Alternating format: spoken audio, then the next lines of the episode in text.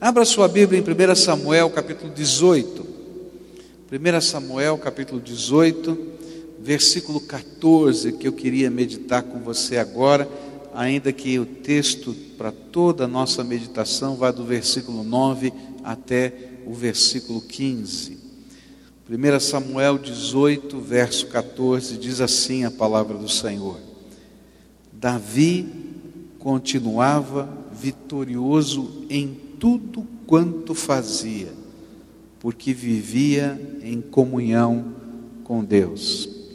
Há um salmo nas Escrituras que diz assim: Tudo quanto justo faz, isto prospera. E às vezes a gente fica pensando, mas será que essa palavra é verdadeira? Ela funciona? Às vezes nós estamos passando por situações na vida e a gente não compreende lutas, problemas, dificuldades, é, situações de confronto, de conflito, e a gente diz: Mas Senhor, será que esse negócio funciona? E aí eu gosto de olhar para a vida de José do Egito. José do Egito me ensina que tudo quanto justo faz, isso prospera. Ainda que, sob a nossa ótica, nem sempre pareça assim. Se a gente olhar para a história de José do Egito, a gente vai dizer assim: puxa vida, não foi sempre assim. Olha só, de repente ele foi jogado pelos seus irmãos num poço, num buraco, numa cisterna. Depois eles estavam confabulando se iam matá-lo ou não. Como é que tudo quanto justo faz isso prospera? Tiraram de lá e o venderam como escravo, não é? E a gente olha para ele como escravo e diz: como é que pode ser? Tudo quanto justo faz isso prospera. Ele vai para a casa de Potifar e ali, como escravo, realmente Deus fala exatamente isso. Tudo quanto José punha a mão, Deus fazia prosperar. Por isso, Potifar o coloca na condição de administrador da casa. E a gente olha para aquilo e diz: tá, então pelo menos agora está funcionando essa promessa de Deus. Mas de repente acontece toda aquela situação com a mulher de, de Potifar, não é? e ele é lançado na cadeia. A gente diz, oh, mas como é que pode ser? Tudo quanto o justo faz, isso prospera. Ele está na cadeia agora. E lá na cadeia, não é? o carcereiro descobre que tudo quanto José põe a mão prosperava. E ele coloca para administrar a comida e as coisas da cadeia, vê se pode. E ele está lá, na cadeia. Mas tudo quanto faz, o justo, isso prospera. E ele sai de lá por causa da intervenção de Deus e passa a administrar todo o reino do Egito e tudo quanto o justo faz, isto prospera. A gente olha para tudo isso e diz assim: Senhor, parece uma contradição tão grande isso. Se eu olhar para a vida de Davi, eu vou perceber as mesmas situações que aconteceram com José acontecendo com ele. Teve momentos que ele teve que se esconder numa caverna, teve momentos que ele teve que se fingir de louco no meio dos seus inimigos. Você já pensou Davi tendo que se refugiar de Saul e indo na cidade do gigante filisteu que ele tinha matado? E lá pedir asilo político. Você pode imaginar uma situação dessa? Tá? E de repente, então, lá para não morrer, ele se finge de maluco, não é? Fica babando, fica lá fazendo de conta que é um louco, e, e a gente diz: como é que pode ser que tudo quanto justo faz, isso prospera? E a gente vai percebendo na palavra de Deus que o sentido da prosperidade não é que você vai ter um tapete vermelho na sua vida e todas as coisas serão maravilhosas, você não tem mais problema, você não tem mais enfermidade, você não tem mais. Não. Se alguém ensinar isso para você, eu quero dizer que é mentiroso. Porque a vida já demonstrou para você que não é assim que funciona. Todavia, a Bíblia vai dizer que as coisas têm uma bênção de Deus, que Deus abençoa de maneira especial a mão daqueles que o temem. As pessoas olhavam para Davi e, apesar de toda a luta, de todo o problema, de toda a dificuldade que esse servo de Deus viveu, eles percebiam que algo diferente e especial existia. Que quando ele entrava numa batalha, Deus o abençoava. Que mesmo que fosse um número menor de pessoas, Deus estava com ele que quando ele é, buscava uma, uma direção ou sabedoria, Deus dava a ele uma visão e um discernimento diferenciado. E o texto de 1 Samuel 18 vai dizer qual era a razão disso. A razão ou o segredo da vitória estava que Davi continuava vitorioso em tudo quanto fazia, porque vivia em comunhão com Deus. Eu quero dizer para você qual é o segredo da bênção, qual é o segredo da vitória. O segredo da vitória é andar na presença de Deus em comunhão com Ele.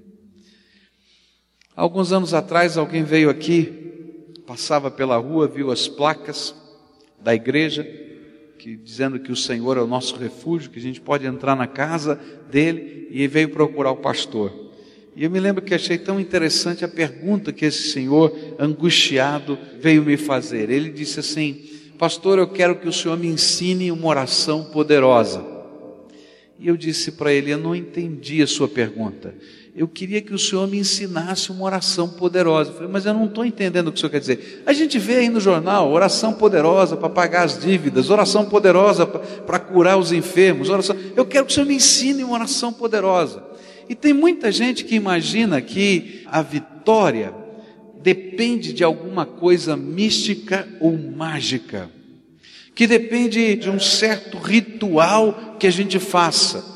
Então, alguns imaginam que a vitória depende de a gente colocar determinadas plantas atrás da porta. Você já viu isso, né? Ou colocar um determinado amuleto em outro lugar. Ou alguns vão colocar um monte de patuá para dizer que vai fechar o corpo para não receber nada de, de mal que vem, o olho gordo e etc. E o pior é que eu tenho visto até crente com medo do olho gordo, com medo de inveja, com medo desse negócio. Eu quero dizer para você que a vitória não tem nada a ver com isso.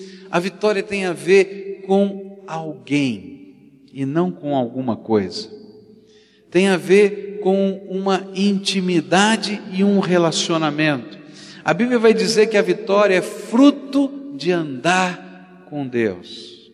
A bênção de Deus não é uma coisa que eu recebo ou que é impetrada por alguém. A bênção de Deus é uma pessoa o Senhor andando comigo todo dia, o Senhor sendo o meu pastor, o meu mestre, o meu orientador, aquele que entra comigo nas lutas e nas batalhas. No dia que você está lá na cisterna, porque pode acontecer isso, e as pessoas estão dizendo: vamos matar, como falaram com José. Deus está ali conosco naquele buraco, e Ele diz: sou o teu protetor. E às vezes a gente nem entende a razão dos buracos. Eu, quando olho para a experiência de Jeremias, eu fico pensando como Deus é bom. Como Deus é bom. Sabe por quê? Ele estava preso. Jeremias, o profeta, estava preso. E a prisão dele era um buraco, uma cisterna. E ele estava jogado lá dentro daquele buraco. Quando os exércitos babilônios invadiram a cidade e queimaram tudo, ele estava lá naquele buraco e ele foi protegido de toda a guerra, de todas as dificuldades. E sabe mais? Toda a cidade estava passando fome, mas porque ele estava naquele buraco, e porque aquele buraco era no fundo do quintal do rei, era lá que ele estava, o pão, enquanto houve pão na cidade, ele comeu o pão, porque na casa do rei foi o último lugar que acabou o pão. Deus estava com ele mesmo na hora da angústia. A vitória é fruto de um relacionamento. É Deus quem nos dá a vitória. E as vitórias de Davi vinham do Senhor. Davi era vitorioso porque o Senhor era com ele. Não era a sua habilidade com a funda que o fazia ser vitorioso. Se, se fosse assim, não é? Ele seria o homem de uma vitória só, porque ele usou a funda uma única vez para derrubar o gigante. E quantas pessoas são pessoas de uma vitória só? Tem um grande dia na vida e acabou. Enquanto que o Senhor está dizendo: Deixa eu andar com você e anda comigo, que eu vou ser a tua vitória por toda a eternidade. A vitória não era uma estratégia, porque, meus queridos, para cada dez estratégias que você inventa, uma talvez funcione. A vitória não depende da estratégia. A vitória é bênção do Senhor sobre a nossa vida. É uma grande tentação imaginar que a vitória é habilidade da gente, que a vitória é capacidade da gente, que vitória é porque você é isso ou você é aquilo. Mas a gente tem que entender que a vitória é a presença do Senhor andando comigo, me orientando, me corrigindo, me admoestando, às vezes me fazendo viver momentos dentro da cisterna, porque Ele está trabalhando a minha alma acima de tudo. É interessante perceber que Davi tinha uma consciência clara de que a vitória nunca tinha sido dele, mas dependia do Senhor. Olha só o que ele escreveu no Salmo 60, versículos 11 e 12, onde a Bíblia diz assim: Ajuda-nos a combater o inimigo, pois o auxílio de seres humanos não vale nada. Com Deus do nosso lado, nós venceremos ele derrotará os nossos inimigos. A vitória é fruto da presença de Deus. Muitas vezes eu fico imaginando como Deus vai fazer para dar uma determinada coisa que a gente está pedindo e orando. E eu sempre fico surpreso porque nós somos tentados a imaginar que os meios para a vitória vão estar acontecendo dentro dos limites do nosso relacionamento, da nossa estratégia ou da nossa capacidade. E a gente fica pensando: ah, Deus vai tocar no coração de Fulano, Deus vai falar com Beltrano, Deus vai mexer naquela situação, Ele vai abrir aquela porta. E meus irmãos, geralmente eu me engano, nunca é assim. Ele não usa nada disso que eu imaginei. E de repente ele faz coisas que eu não consigo entender. Ele faz coisas que eu não consigo compreender. E a gente adora a Deus por isso. Às vezes a gente olha para os desafios e a gente diz: Senhor, como é que vai ser? E a gente conta a vida, ou olha para a vida como às vezes um general olha e diz assim: Eu não tenho fundas necessárias, eu não tenho espadas necessárias, eu não tenho lanças. E Deus está olhando e fala assim: Você não precisa disso, você tem o Senhor da tua vida e eu sou suficiente. Por isso, a vitória é o Senhor andando com a gente.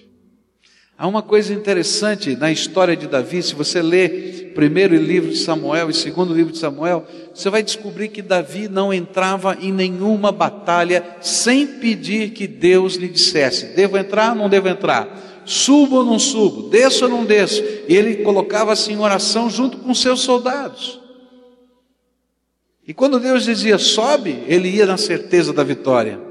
Mas quando Deus dizia para ele, não suba, ele ia se esconder no meio da caverna, porque ele sabia que Deus tinha um propósito até naquele esconderijo. E é interessante que isso começou a ser percebido pelas pessoas. Saul, que era o rei, detinha todo o poder do exército, aquela grande multidão que estava ali. Ele mesmo percebia que algo diferenciado de Deus acontecia com Davi. Olha só o que diz o verso 12 do capítulo 18 de 1 Samuel.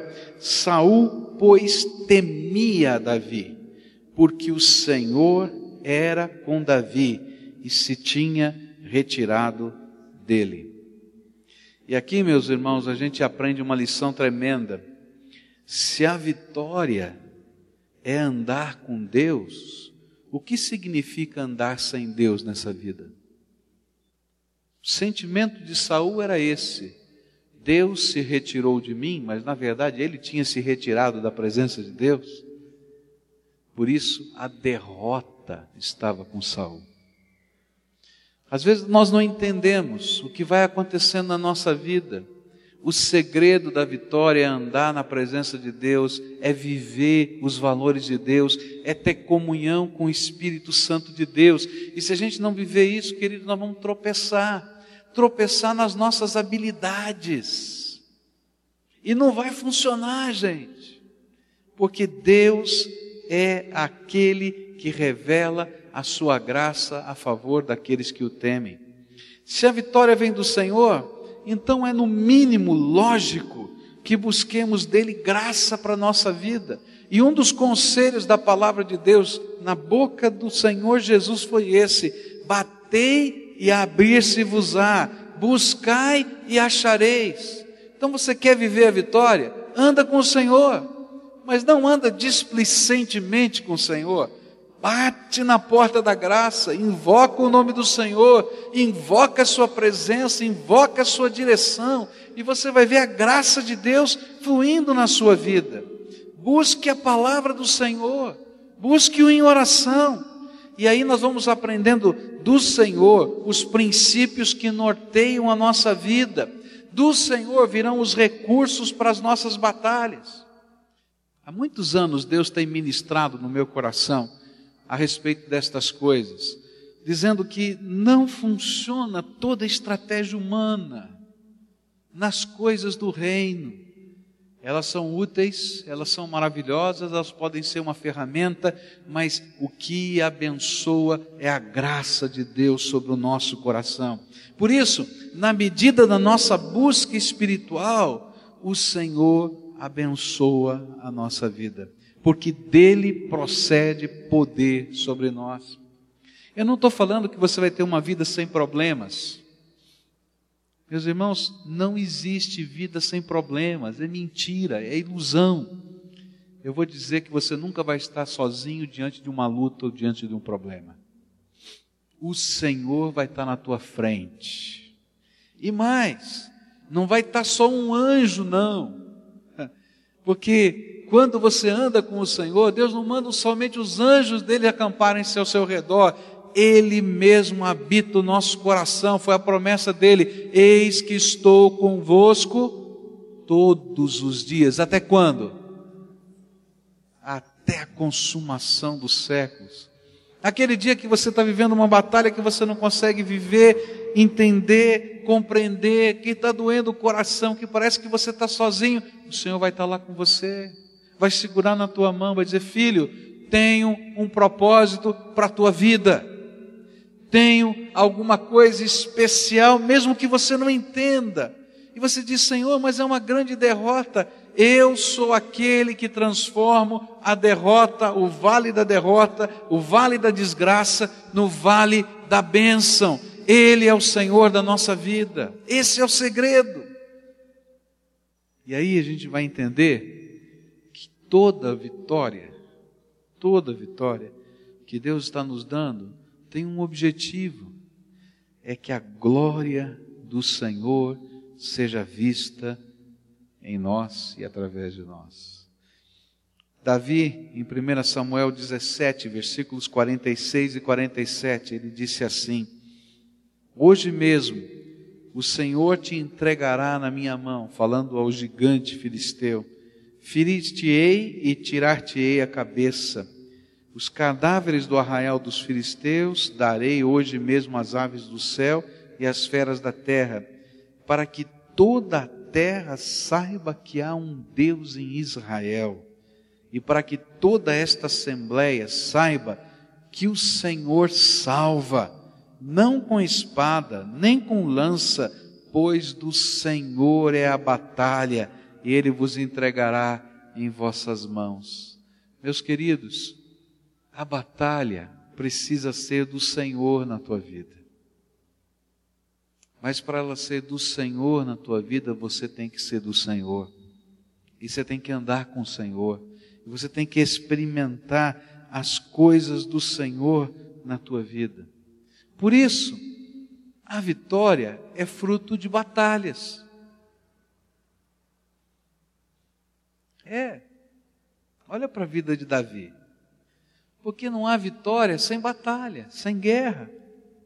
Na vida de Davi, ele foi vitorioso porque andava com o Senhor. Mas ele teve que lutar contra o preconceito do seu pai, que achava que ele era o caçulinha, que não podia fazer nada. Ele teve que lutar contra a crítica do seu irmão mais velho, que era um soldado, e olhou para ele e disse: O que você está fazendo aqui no campo de batalha? Ele teve que lutar contra um gigante filisteu ele teve que enfrentar o ciúme de Saul por ele. Olha só o que a Bíblia diz nos versículos 9, 10, 11, 12 e 13 do texto que nós estamos estudando. Daquele dia em diante, Saul trazia Davi sob suspeita. E no dia seguinte, o espírito maligno da parte de Deus se apoderou de Saul, que começou a profetizar no meio da casa. Ele ficou possesso. E, dava, e Davi tocava a harpa, como nos outros dias. E Saul tinha na mão uma lança. E Saul arremessou a lança, dizendo consigo: Encravarei a Davi na parede. E Davi, porém, desviou-se dele por duas vezes. Saul, porém, temia Davi, porque o Senhor era com ele e se tinha retirado dele. Pelo que Saul o afastou de si e o fez comandante de mil, e ele saía e entrava diante do povo. Meus irmãos, batalhas vão existir.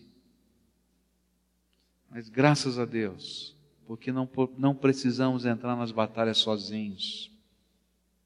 Lutas virão, lutas no, seus, no seu lar. Talvez esteja acontecendo alguma coisa lá na sua casa. Problemas de relacionamento, problemas financeiros, problemas do coração, no sentimento, nas emoções da gente, na motivação da gente. Quero dizer para você, quer ser vitorioso? Para de estudar as suas estratégias, dobra o teu joelho e busca o Senhor da tua vida. Mas não busca apenas como quem está fazendo um ofício religioso, uma tarefa religiosa. Busca um relacionamento, uma intimidade com Ele, e você vai ver que a bênção de Deus vem sobre nós e sobre a nossa casa, sobre as coisas que estão acontecendo. Nada é impossível para o Deus vivo ele abre os olhos das pessoas, ele muda o coração, ele toca a alma, ele mexe nas circunstâncias, ele fala de muitas e diferentes maneiras. Se está aí no seu coração um desânimo, um medo, um pecado, uma inveja, um ataque, um sentimento estranho, busca a face do Senhor, deixa Ele trabalhar e remodelar, e reformar e reconstruir reconstituir a tua vida na igreja. Quantas vezes a gente tem dificuldades, problemas, situações diferentes? Meus irmãos, que coisa tremenda é quando a gente dobra o joelho e vê a mão de Deus agindo.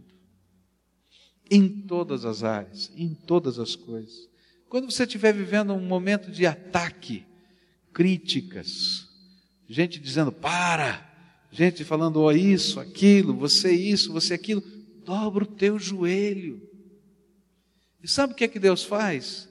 Deus não somente nos dá a vitória, não somente derrama a sua força, a sua graça, mas de uma maneira incrível, para a glória dele, ele faz os seus servos serem honrados. As pessoas olham e dizem: Olha, tem alguma coisa de Deus acontecendo aqui. Tem alguma coisa que eu não sei explicar. E sabe, as pessoas temem a Deus por causa da nossa vida. Eu queria terminar dizendo para você: a vitória não está no lugar, num lugar. A vitória não está aqui nessa igreja. Você pode vir aqui de manhã, de tarde, de noite, entrar de joelho, subir as escadas, se ralar todo aqui nesse chão. Não é isso que vai lhe dar a vitória. A vitória não está num lugar geográfico do mundo. Vai a Jerusalém, voa não sei onde, não. A vitória está na tua intimidade com Deus. A Bíblia diz: entra no teu quarto, fecha a porta do teu quarto e fala com o teu pai em secreto, e aquele que te ouve em secreto é aquele que vai te abençoar. A vitória está no momento em que cada um dos seus filhos não somente buscam a face do pai, mas permitem que o pai lhes ensine, de tal maneira que a vida seja moldada pela presença do Senhor. E aí, querido, você pode estar em qualquer lugar, você pode estar numa cisterna, você pode estar numa cadeia, você pode estar em qualquer lugar, a boa mão do Senhor estará sobre você. De lá, mesmo de lá, daquele buraco, as pessoas verão a graça de Deus sobre a tua vida. E mais, você não vai ficar para um buraco o resto da vida, porque o Senhor nos tira. E aí, quando Ele nos tira, a gente pode perceber como o próprio buraco tinha propósitos abençoadores que a gente não tinha entendido e não compreendia. E de fato, às vezes, nem sei se a gente compreende totalmente, mas a gente confia na graça e no amor do Senhor. A lição de hoje é simples: quer ser vitorioso? Anda com Jesus. Mas anda de verdade, não só como um religioso. Anda com Jesus. Anda, busca a face dele todos os dias e deixa ele ensinar você a viver.